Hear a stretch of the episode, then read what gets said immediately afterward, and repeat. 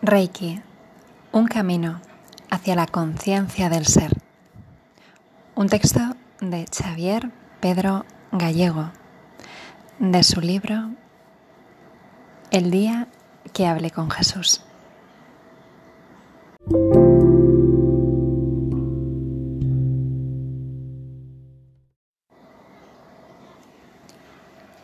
Querido amigo, soy Usui y debo decirte en un acto de honestidad que los cinco principios que se están enseñando actualmente a todas las almas que se acercan al camino del Reiki y que se me atribuyen, no fui yo quien las creó.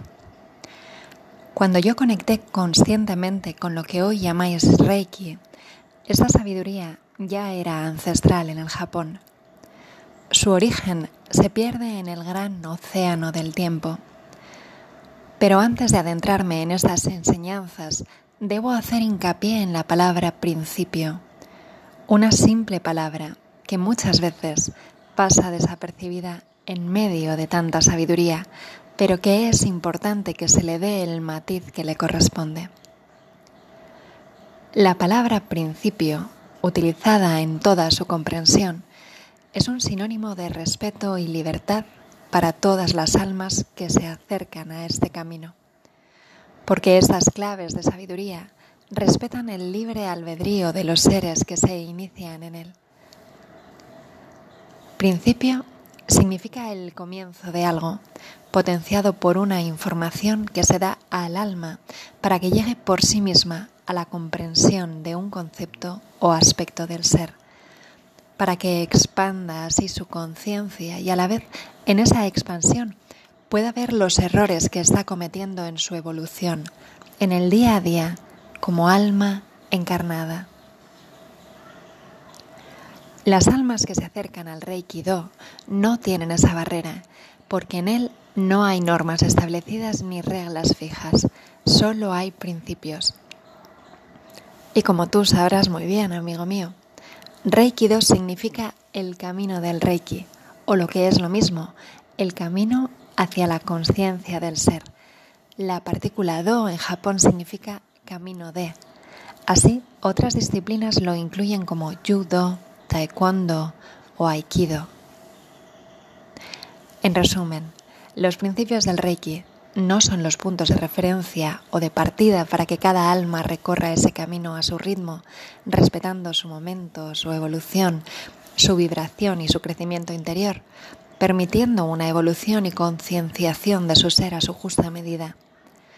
Esa es la base, y la maravilla de este camino hacia la comprensión del ser es tan libre y abierto que no hay normas ni reglas a seguir, solo principios y pautas de ayuda son como muletas de apoyo para los que empiezan a andar conscientemente.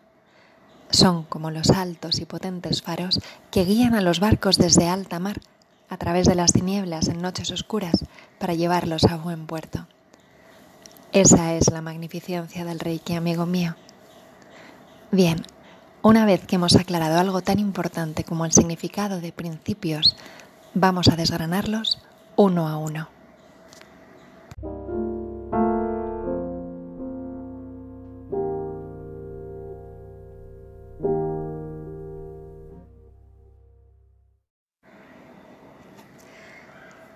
El primero de los principios reza así. Solo por hoy no te preocupes. La clave para entenderlo se centra en el concepto preocupar. Este principio parte de la base de que en vuestra medida de tiempo lineal solo disponéis de tres momentos, el pasado, el presente y el futuro. Si centráis vuestra atención en el pasado, os quedáis clavados en un tiempo que no existe porque ya pasó. Ese tiempo no lo podéis cambiar. Por tanto, preocuparse por él es estéril y absurdo.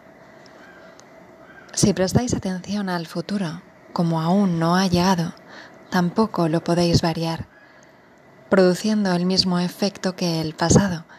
Por lo tanto, preocuparse por él también es estéril y absurdo. ¿Cuál es el único tiempo en el que podéis incidir para equilibrarlo a vuestra medida?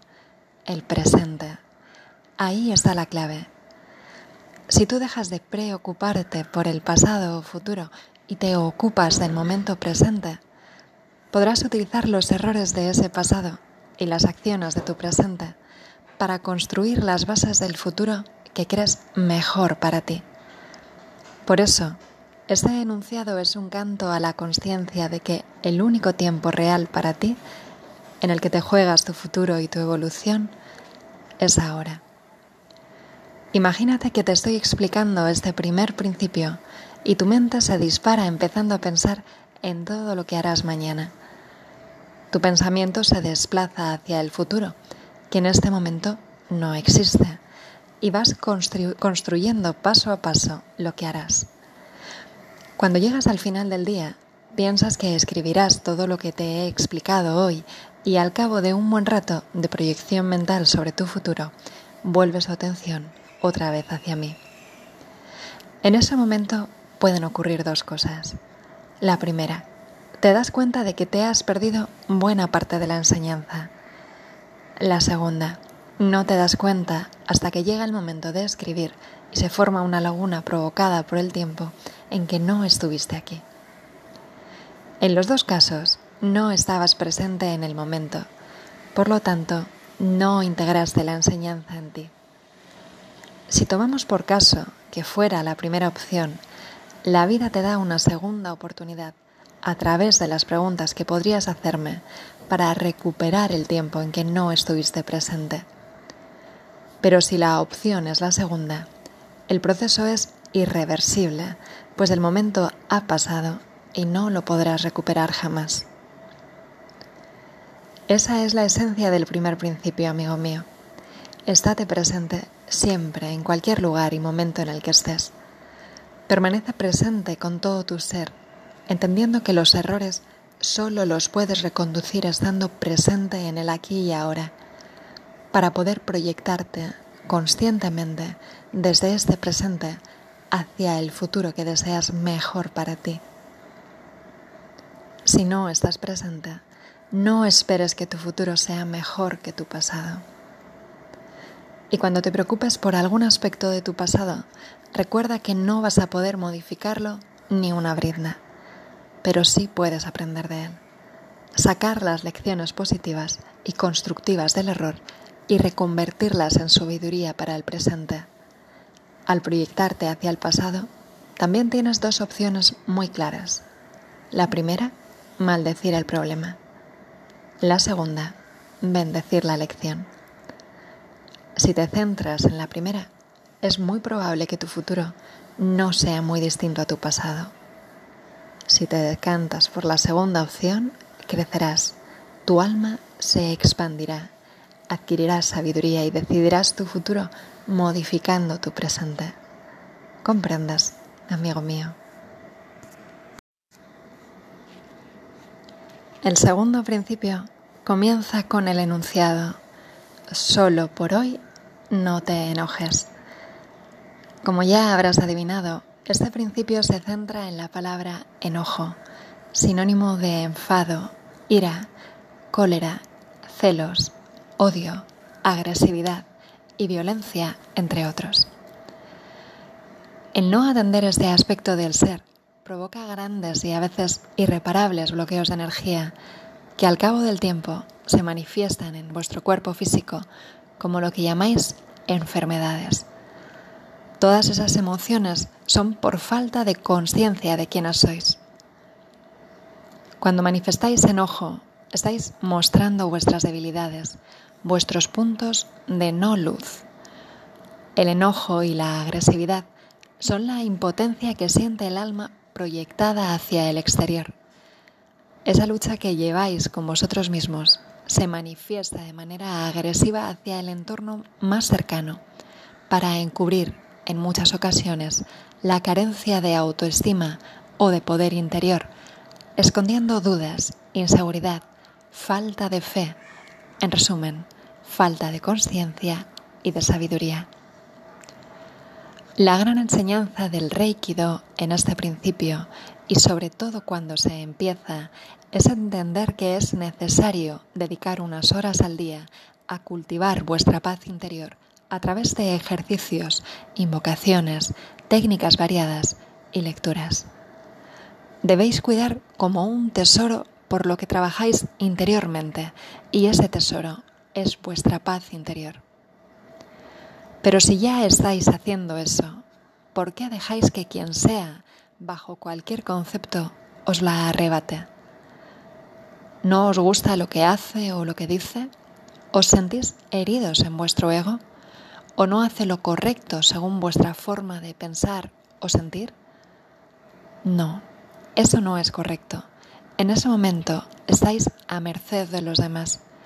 Y si estáis a merced de todo lo que os rodea, ¿Qué sentido tiene que trabajéis tanto interiormente? Ninguno.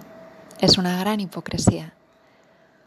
Por este principio tendréis la capacidad de medir vuestro crecimiento hacia la conciencia del ser, pues vuestra paz interior será directamente proporcional a la disminución de esos actos desproporcionados de cólera, ira, enojo, etc. Cuando os sintáis iracundos, enfadados, celosos, cuando os descubráis odiando o envidiando a alguien, parad y reflexionad un momento y preguntaos, ¿qué he olvidado ahora para que esta persona o esta situación me haya robado mi tesoro, mi paz interior? Tomad conciencia y haced un ejercicio de introspección, bendiciendo la lección y dando gracias a la persona o situación que ha sido el gran maestro que os la ha ofrecido en bandeja de plata para que pudierais evolucionar. Este es el segundo aspecto hacia el despertar consciente del alma y la profundidad en que lo trabajes dependerá siempre de la perspectiva que tengas, según el punto de conciencia en el que tu alma se encuentre en este proceso evolutivo. Cuánto me gustaría que estuvieran aquí todos los maestros de Reiki del planeta que están enseñando esta disciplina a las almas que quieren expandir su conciencia. Qué lástima que no sea posible. Podrían eliminarse muchos de los conceptos equivocados y las malas interpretaciones que se han dado sobre ellos. Destruiríamos tantas mentiras que se han generado consciente o inconscientemente en su nombre. Qué lástima.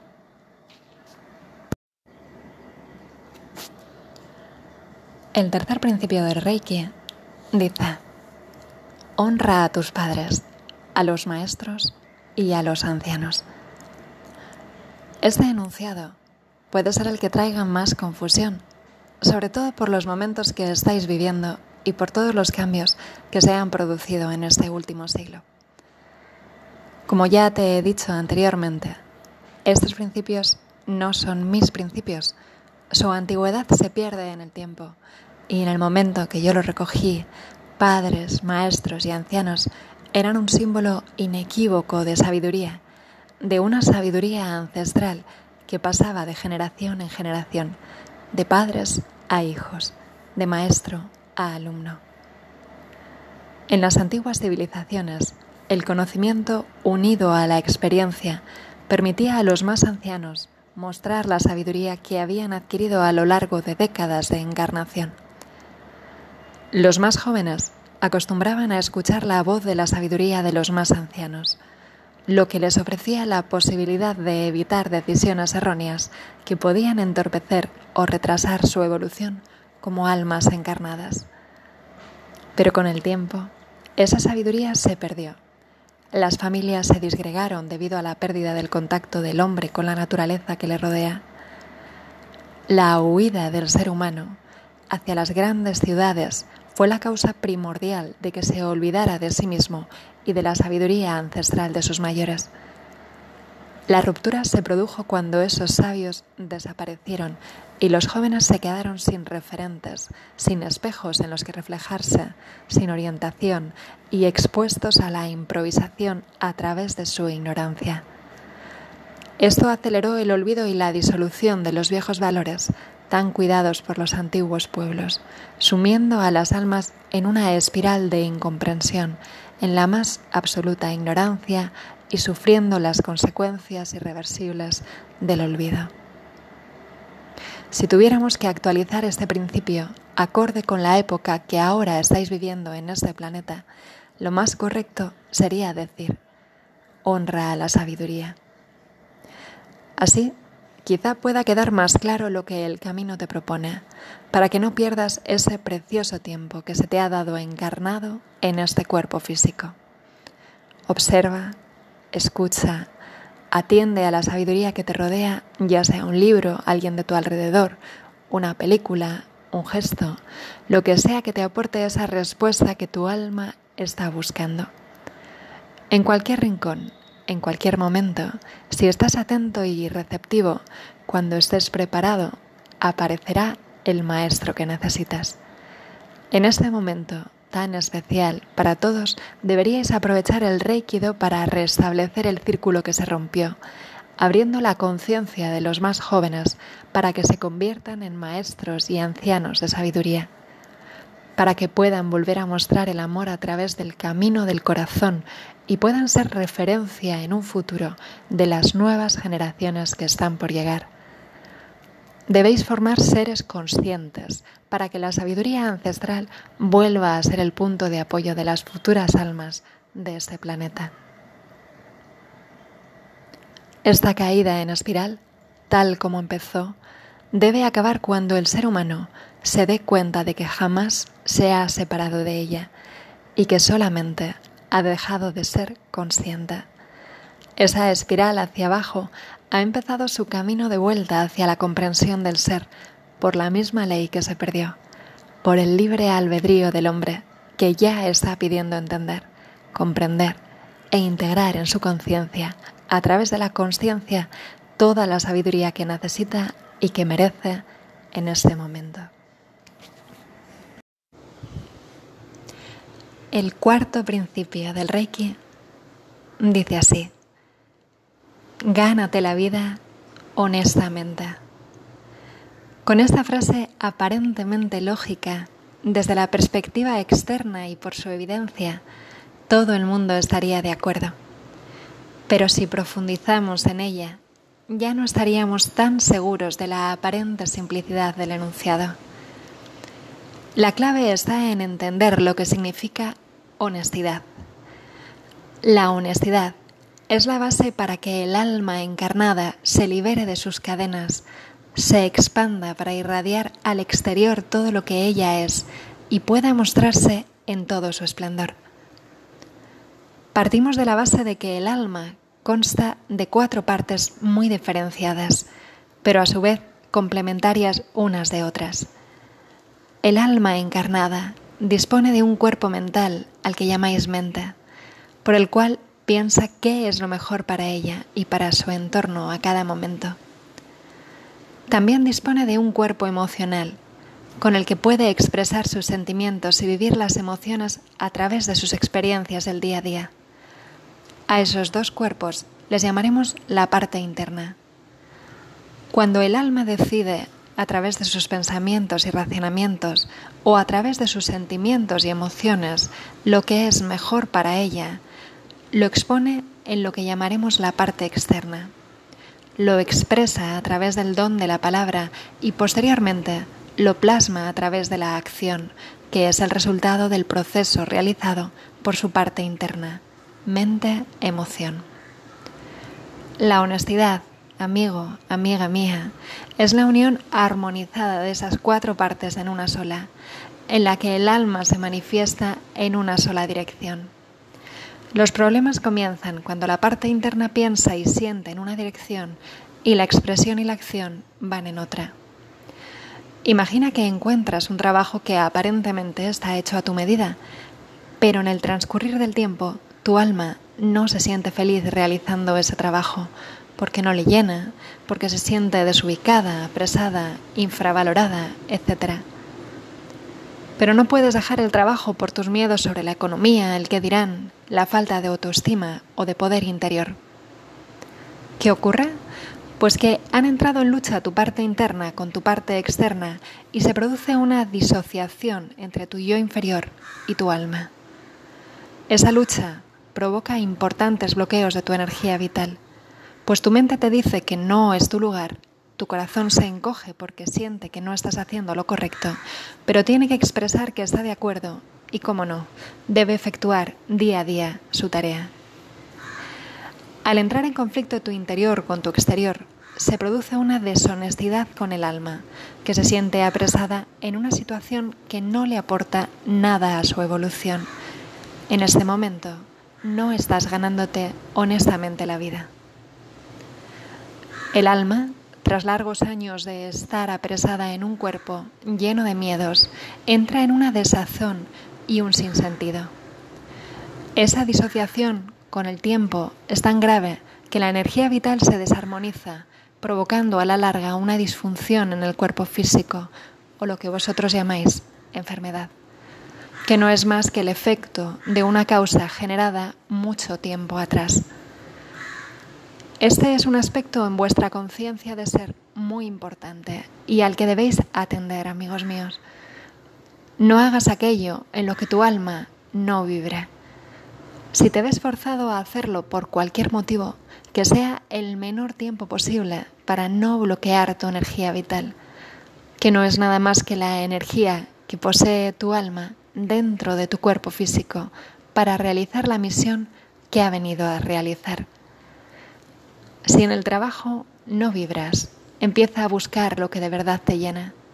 Empieza a prepararte desde tu interior para producir los cambios que necesitas para expandir tu alma, para liberarla de sus cadenas, para que un día, no muy lejano, puedas mostrarle al mundo quién eres y por qué estás aquí. Sé agradecido con todos los seres vivos. Este quinto y último principio podríamos decir que es la suma de los cuatro anteriores. Cuando un ser es totalmente consciente de qué es, quién es y el por qué está aquí, entiende, comprende y sabe que todo ser que habita este planeta en cualquiera de sus reinos, mineral, vegetal, animal o humano, está en proceso de evolución. Entonces, el alma asume el respeto por la vida de todos ellos y la comprensión del punto de evolución en que se encuentra cada uno. Cuando el alma se expande y abre su conciencia a través de la sabiduría, deja de estar vacía por dentro, conectando con la armonía, el equilibrio y la paz interna. Es consciente de cada momento de su existencia e irradia su luz y su alegría interior hacia su entorno. A través de la compasión, integra y bendice todas las lecciones, todas las vivencias. En ella ya no existen el miedo, la debilidad, el deseo, la adicción, la duda, el escepticismo. Se ha liberado completamente de sus capas de cebolla que le impedían irradiar la luz que es. Agradece a todo y a todos cada instante, cada respiración, cada momento de su encarnación en cada lugar, en cada experiencia. Comprende que cada ser que se cruza en su camino es un alma que, al igual que ella, está experimentando dentro del mundo de la materia con el solo propósito de acumular las mejores experiencias para reconocer la luz que ya es y que debe irradiar para servir al uno, del que todos partimos y al que debemos volver.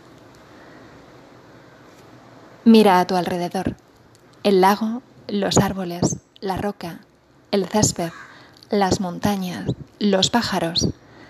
Cada ser está experimentando una realidad distinta. Aparentemente están separados, delimitados, pero eso es solo en apariencia. Todos juntos crean un hermoso tapiz de vida compartiéndose mutuamente, pero a la vez respetándose unos a otros. Ninguno de ellos intenta ocupar el lugar que le corresponde al otro conviviendo en perfecta armonía. El árbol deja a los pájaros posarse en sus ramas, pero no intenta ser pájaro. El lago sirve con su caudal de agua para abastecer a los pájaros y a la vegetación que ves a tu alrededor.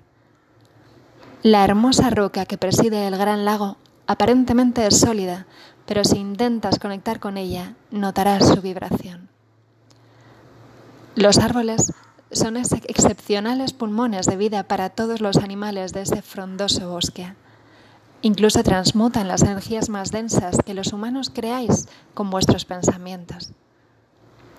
Si te acercas a un gran árbol y lo abrazas colocando las palmas de tus manos en su tronco y te descalzas colocando tus pies en la tierra, puedes notar cómo su energía penetra por tus manos, saliendo por tus pies y por lo alto de tu cabeza, como si fueras una gran tubería, recargándote y limpiándote por entero. Cuando el ser humano toma conciencia de todo, cuando experimenta la vida en todas sus versiones y las entiende, es cuando empieza el verdadero camino del Reikido, el camino a través del corazón hacia la conciencia de ser.